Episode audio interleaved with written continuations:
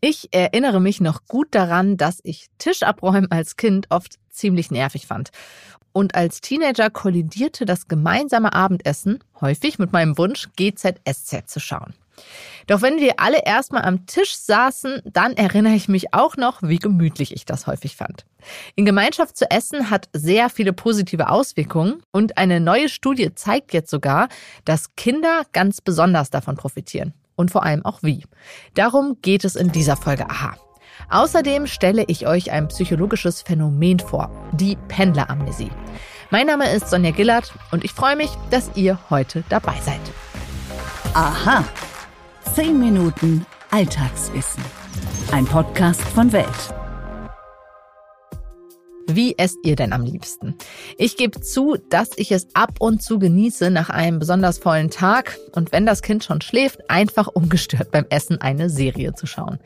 Doch ich weiß natürlich auch, Essen vor Laptop oder Fernsehen ist nicht sonderlich gesund und besonders für Kinder natürlich völlig ungeeignet. Eine Umfrage des Befragungsinstituts GfK hat gezeigt, dass die Hälfte der befragten Eltern von Kindern im Alter zwischen drei und zwölf Jahren mit dem Nachwuchs gemeinsam zu Abend essen. Wie wertvoll das für die Entwicklung besonders von Kleinkindern ist, das zeigt jetzt eine neue Untersuchung. Mein Kollege Martin Lindner aus dem Wissenschaftsressort von Welt hat sich die Zahlen mal genauer angeschaut. Hallo Martin. Hallo Sonja. Du hast dich mit einer Studie befasst, die wollte herausfinden, welche Bedeutung das wunderbare gemeinsame Abendessen oder die gemeinsame Mahlzeit für Kleinkinder hat. Fangen wir doch mal damit an, was genau wurde denn da untersucht? Ja, danke für die Frage. Das war eine wirklich sehr spannende Studie. Und zwar ist das eine Studie aus den USA. Das sind Familienpsychologen aus den USA gewesen. Die haben sich Daten einer sehr großen Untersuchung angeschaut. Diese Untersuchung heißt äh, Early Childhood Longitudinal Study, also so viel wie frühe Kindheit Längsschnittstudie. Das ist eine ganz umfangreiche Untersuchung in den USA mit vielen, vielen tausend Kindern, die von der Geburt in den ersten Jahren begleitet werden. Und da kann man sich leicht vorstellen, werden sehr viele Daten gesammelt und ein Teil dieser Daten zu ungefähr 1400 Familien, in denen beide Eltern berufstätig sind. Diese Daten haben sich die Forscher angeschaut und wollten wissen, was macht denn der Jobstress der Eltern mit den Kindern? Und ein Teilaspekt war dann eben auch die Frage, welche Rolle spielt da die gemeinsame Mahlzeit oder die gemeinsame Mahlzeit, die nicht mehr stattfindet. Schauen wir doch erstmal auf das Positive. Welche positiven Folgen hat denn das gemeinsame Essen für Kleinkinder? Was man ja auch schon ein bisschen wusste und was sich hier auch wieder sehr deutlich gezeigt hat, ist, dass wenn Eltern mit ihren Kindern gemeinsam am Tisch sitzen, also zum Beispiel abends nach der Arbeit, Gut, kleine Kinder haben oft ein sehr frühes Abendessen. Da muss man sich ein bisschen ranhalten. Aber wenn man es schafft, was bewirkt das? Man kann zeigen, dass diese Kinder zum Beispiel besser lernen, aufmerksam zu sein. Sie haben einen größeren Wortschatz. Sie können aber auch ihre Gefühle, ihre Emotionen besser formulieren. Und besonders frappierend fand ich, sie helfen anderen Kindern auch mehr, können zum Beispiel beim Spielen auch mal akzeptieren, dass andere Kinder, Freunde, Spielkameraden Ideen einbringen. Das heißt, sie haben eine höhere emotionale und soziale Kompetenz. Das finde ich spannend, weil das ja gar nicht so unbedingt ein langer Zeitabschnitt ist im Vergleich zum restlichen Tag, dieses gemeinsame Essen, dass da so entscheidende Entwicklungen stattfinden im Nachgang. Jetzt hast du gesagt, wenn man es schafft. Was ist denn, wenn man es nicht schafft? Gab es denn da auch negative Folgen, wenn dieses Essen nicht stattfindet, regelmäßig?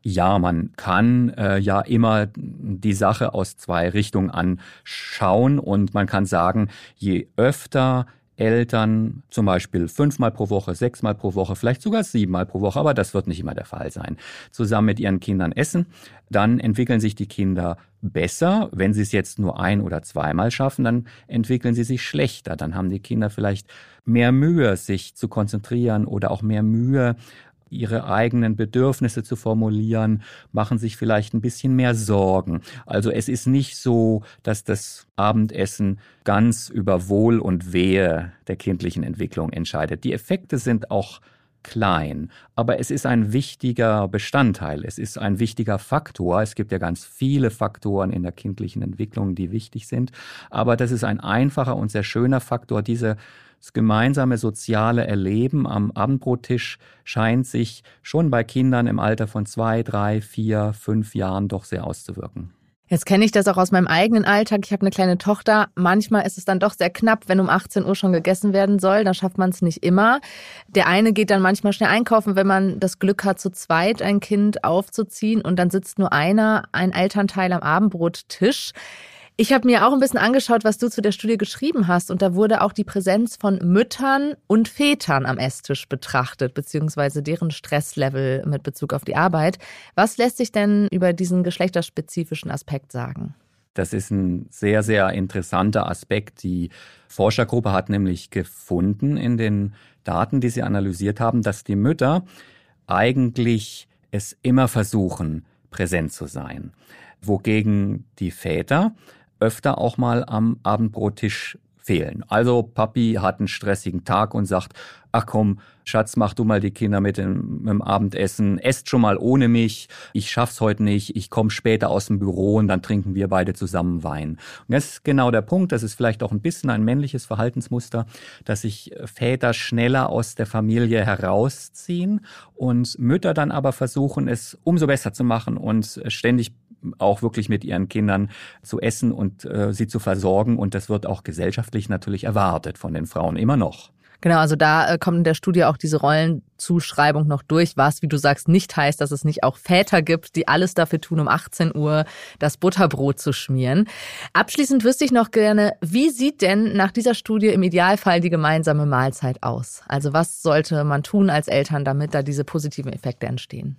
Ja, spannende Frage und erstaunlicherweise, man weiß inzwischen sehr, sehr viel darüber, was Mahlzeiten bewirken und wie sie aussehen sollten. Man weiß nämlich zum Beispiel auch, dass, dass Kinder nicht so dick werden oder sich gesünder ernähren, wenn sie zusammen mit der Familie essen. Und wie sollten sie nun aussehen? Also idealerweise, da gab es eine große Übersichtsarbeit vom Max-Planck-Institut für Bildungsforschung in Berlin vor einigen Jahren und die hat gezeigt, es gibt einige wichtige Regeln. Wie sind die?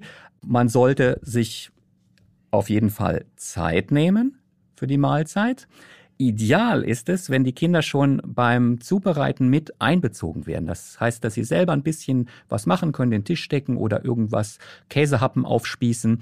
Dann sollte die, äh, das Abendbrot natürlich in, in guter Atmosphäre verlaufen. Es bringt nichts, wenn Vati gestresst aus dem Büro kommt oder Mutti nur über ihren Chef schimpft, sondern man sollte versuchen, eine positive Atmosphäre zu schaffen. Und ganz wichtig, letzter Tipp, Fernseher auslassen. Vielen Dank, Martin. Und jetzt geht es weiter mit, warum machen wir das? Und der Frage, was in unserem Gehirn passiert, wenn wir regelmäßig zur Arbeit pendeln. Werbung.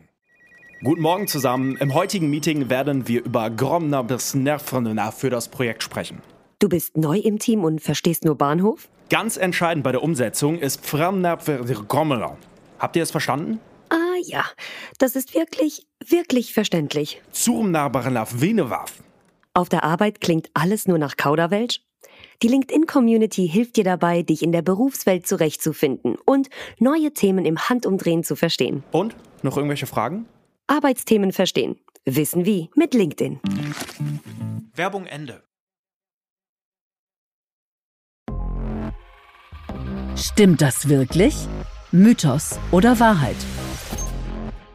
Ich bin gespannt, ob ihr das auch kennt. Und wenn das so ist, schreibt uns gerne eine Mail an wissen.welt.de. Und zwar, ihr steigt in die Bahn zur Arbeit und wenn alles gut läuft, dann werdet ihr nach 30 Minuten an eurem Ziel ausgespuckt. Was in der Zwischenzeit so los war, das könnt ihr im Nachhinein aber gar nicht mehr so richtig rekonstruieren, sondern die Zeit ist einfach so verflogen. Der britische Psychologe David Lewis, der sich intensiv mit dem Thema Stress befasst hat, hat für diesen Zustand den Begriff Pendleramnesie geprägt. Lewis beschreibt es als eine Art Selbsthypnose, mit der wir uns dem Stress entziehen. Denn er hat in einer Studie mit Pendlern im Jahr 2004 herausgefunden, dass diese teilweise aufgrund des hohen Stresslevels vergessen, was sie beim Pendeln erlebt haben. Das gilt für Pendler in Bahn und Auto gleichermaßen. Luis hat als Teil der Studie 125 Menschen über fünf Jahre hinweg immer wieder befragt und die Ergebnisse seiner Untersuchung waren erschreckend. Gemessen am Blutdruck und am Wohlbefinden verglich er das Stresslevel der Pendler mit Polizisten und Kampfjetpiloten im Übungseinsatz. Also wirklich ganz schön viel Stress. Einer der Hauptgründe für dieses hohe Stresslevel ist laut Louis das Gefühl, dem Verkehr ausgeliefert zu sein und keinen Einfluss darauf zu haben, wie schnell man dann tatsächlich am Arbeitsplatz ankommt. Eine Untersuchung der Universität Duisburg-Essen aus dem Jahr 2006 zeigt, dass wir bei gewohnten Strecken sogar einen Teil unseres Gehirns abschalten. Also sind wir quasi im Standby-Modus unterwegs. Das haben sie herausgefunden, indem sie Probanden in einem Fahrsimulator verschiedene Strecken haben abfahren lassen und dabei die Gehirnaktivitäten überwacht. Wenn die Wege zur Routine wurden, dann hat man im Kernspintomographen gesehen, dass das Großhirn weniger aktiv ist. Und die Forscher waren ziemlich alarmiert angesichts dieser Ergebnisse, denn wenn wir im Standby-Modus auf etwas Unerwartetes stoßen, dann kann es sein, dass wir schneller Fehler machen. Naja, und solche Fehler können im Straßenverkehr extrem gefährlich sein. Vielleicht habt ihr diese Folge ja sogar beim Pendeln gehört. Lasst es uns gerne wissen. Wie gesagt, unsere E-Mail-Adresse ist wissen.welt.de und wir freuen uns über jede einzelne eurer E-Mails. Und natürlich könnt ihr uns auch, wenn ihr uns eine große Freude machen wollt, wie immer ein Sternchen geben auf den Podcast-Plattformen. Und ich habe noch was Besonderes für euch. Wir veröffentlichen regelmäßig Bonusfolgen zu Aha 10 Minuten Alltagswissen. Die findet ihr bei Welt Plus als Abonnent und bei Apple Podcasts. Mein Name ist Sonja Gillert. Bis zum nächsten Mal.